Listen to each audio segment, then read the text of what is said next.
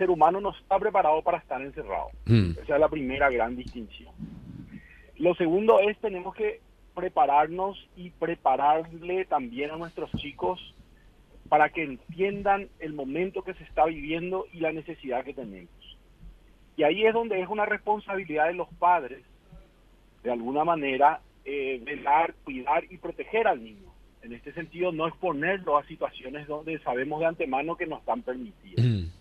Pero por otro lado, también tenemos que gestionar algunas acciones y algunos espacios que están permitidos. Pero nosotros tenemos todavía lastimosamente una sociedad que es muy poco inclusiva con los niños y los jóvenes. No hay espacios de desarrollo eh, para los niños y los jóvenes. Y además es una sociedad que todavía cuando tiene problemas, la tendencia es a quedarse quieto, a no hacer nada, a esconderse, a encerrarse, como el mejor mecanismo, digamos. Y en un principio no está mal, pero evidentemente eso no puede ser sostenido y sostenible en el tiempo, porque genera otro tipo de dificultades, otro tipo de lesiones y otro tipo de, de situaciones como las que estamos viviendo ahora, que en vez de ser un tema de salud eh, física, pasamos a un tema de salud mental. Mental, exacto. Entonces ese es el problema que hoy tienen nuestros jóvenes. Y esa es una realidad, y los niños también, ¿verdad? Porque eh, en, en este contexto de no, no sabemos cómo conversar, no sabemos qué decir, entonces eh, los chicos sienten también que están eh, amenazados porque fíjate vos Carlos, mm, no es solamente que no puedan entrar a un centro comercial, sino que si se enfermara el abuelito, Es- la responsabilidad es de los niños. sí, la culpa, podría ser, la culpa podría ser de ellos, sí. Pero imagínate lo que hacemos, lo que cometemos con nuestros niños, y no porque ellos son los principales contagiantes que van a contagiarle el niño al grande. Y yo digo, ¿por qué no aislamos los adultos? Demasiado es muy simple, aislemos los adultos y ya está. Pero no podemos condenarle a los niños a todo esto a lo que le estamos condenando. Eh, hay que reconocer que no es una situación solo de Paraguay.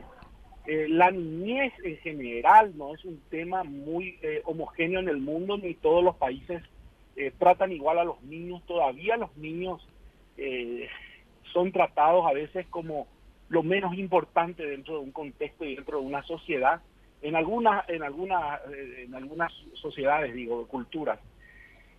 Pero necesitamos entender que nuestros niños necesitan otra cosa, necesitan otros espacios y si hay espacios en los que no, que yo estoy de acuerdo que puede haber espacios en los que no, pero decime entonces en qué espacios sí. Claro. Exacto, que... y- Porque y- te voy a poner un ejemplo, Carlos, te voy a poner un ejemplo. Habilitemos las plazas. Entonces, pongamos, voy a ponerte un ejemplo, dos plazas en donde los niños pueden ir a andar en bicicleta y gestionamos todo y armamos todo, toda la estructura para que los niños, dos plazas donde los niños van a tener actividades de circo, de no sé qué, do- dos plazas donde eh, podamos ir entendiendo que tenemos que ofrecerle a los niños estas actividades alternativas o paralelas, ¿verdad? Porque no podemos encerrarle a los chicos y se acabó, ¿verdad? Y fíjate vos, que es una sociedad terrible la nuestra. Todo está permitido, Carlos, todo, todo se puede hacer, todo. Volvió la fiesta, volvió el baile, volvió el trago, volvió la noche, va a volver el fútbol y no vuelve la escuela. No puede ser. ¿Qué mensaje le estamos dando a los jóvenes? ¿Qué mensaje le estamos dando a los niños? De cómo después yo le puedo decir, no, no, no, mira que la educación es muy importante, pero no vuelve, pero no se tiene, pero es lo primero que se cierra, pero es lo primero que, que, que, que no se sabe ni si va a volver, ¿entendés? Pero volvió toda la sociedad, volvió todo el resto. O sea, a eso me refiero cuando digo que no tenemos alternativa para los niños, no tenemos caminos de salida.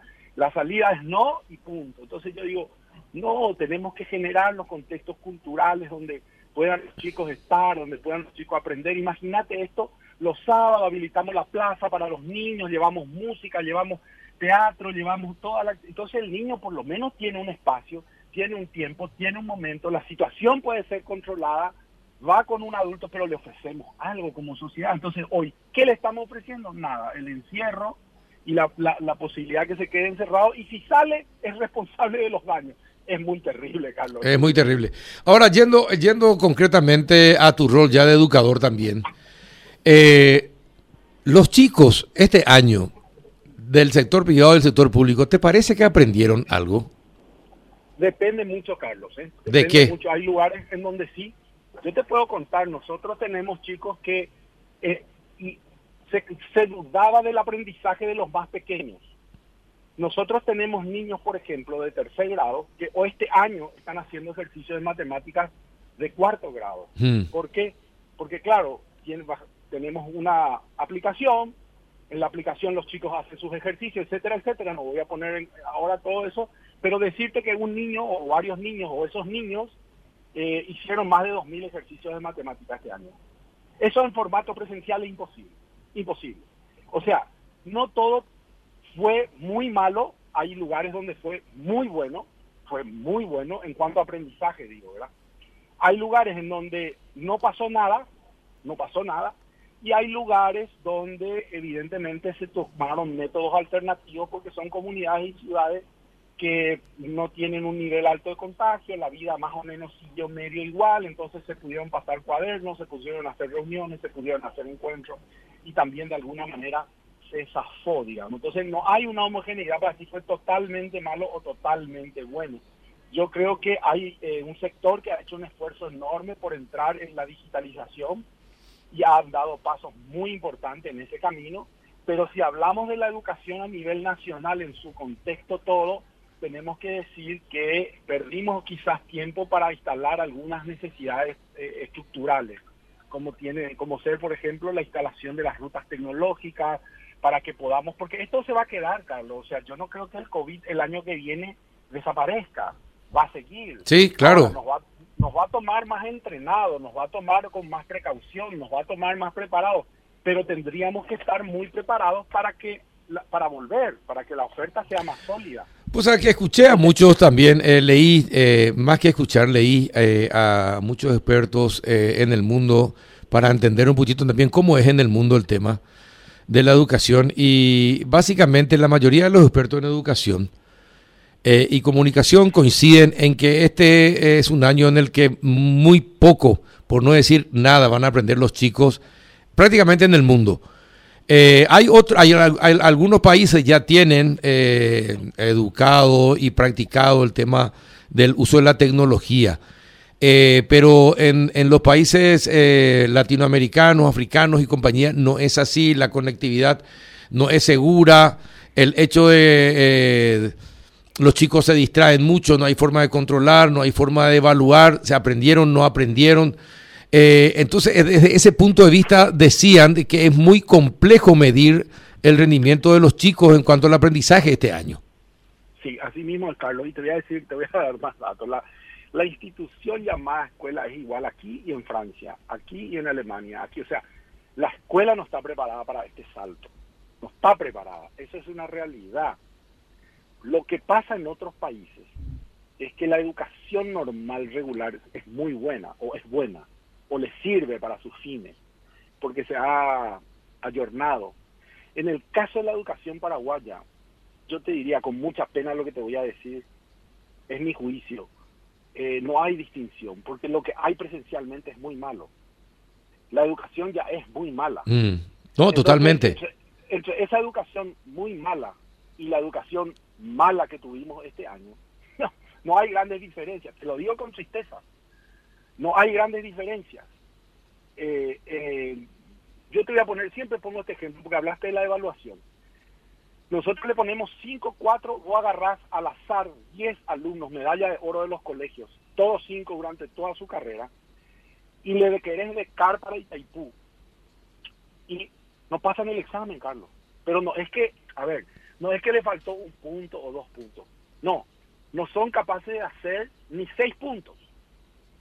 Entonces, es realmente el indicador, porque muchos dicen, no, el SNEPE no, no. Bueno, pues cualquier prueba que le tome, está dicho que el alumno que termina la escuela paraguaya no comprende lo que lee.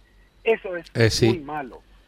Y eso no va a variar y no varía ni presencial ni digitalmente. Entonces no es como otros países donde su educación presencial es buena.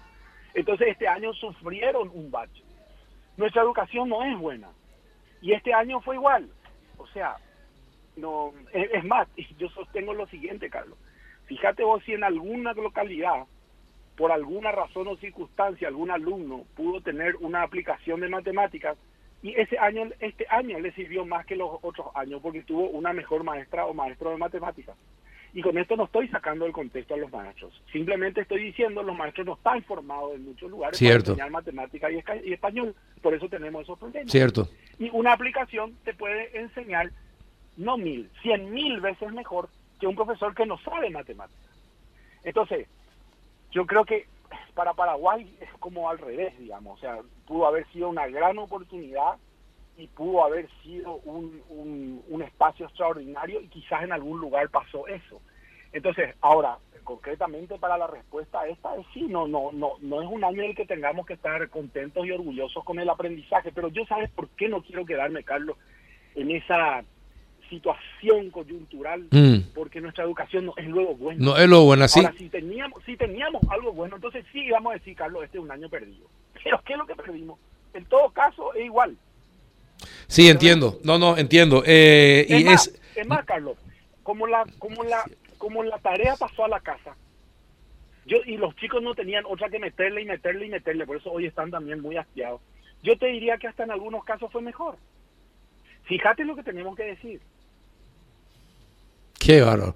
Y sí, es cierto, y vos sabés, pero sin embargo hay gente que todavía eh, cree que fue mal hecho el SNEPE o PISA no sirve y compañía, ¿eh? Dentro del ministerio.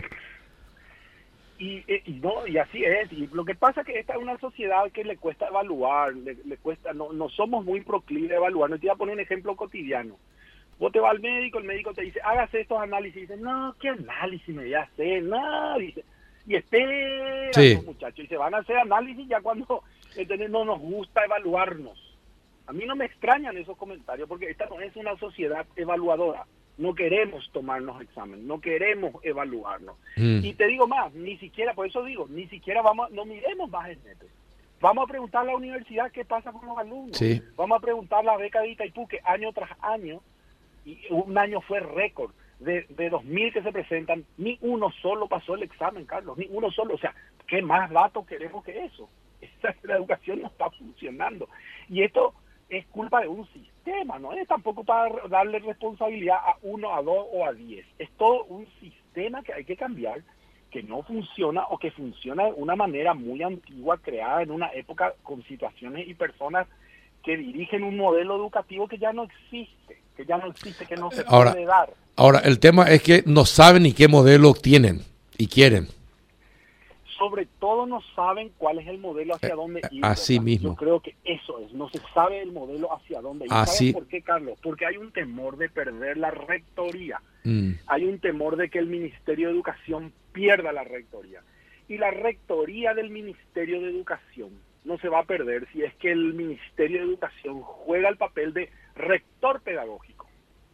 Pero cuando quiere obtener la rectoría de otros servicios, como dar de comer, repartir útiles, construir escuelas.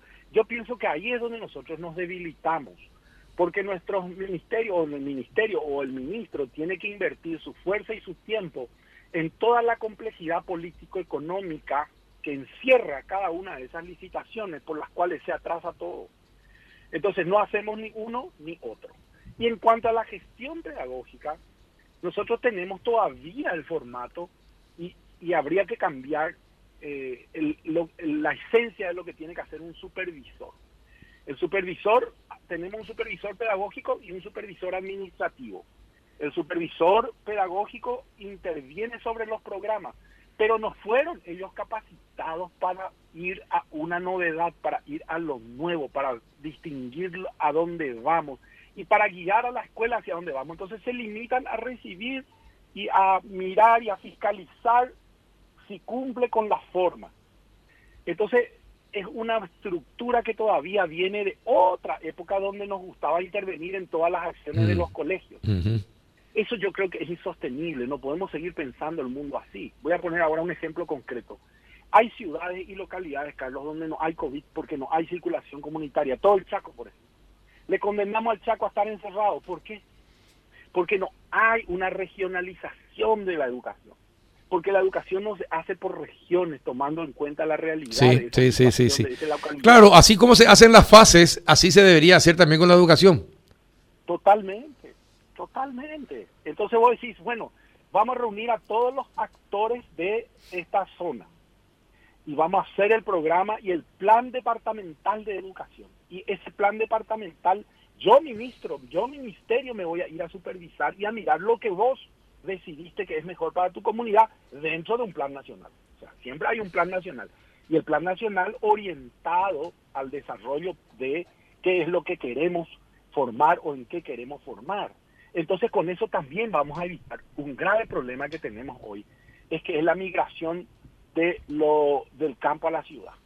Porque parece que en la ciudad se concentra todo. No, vamos a tener programas educativos de primer nivel en una zona que es ganadera para que la gente se quede y se especialice y sean técnicos y sean preparados y puedan desarrollarse y puedan desarrollarse en su comunidad.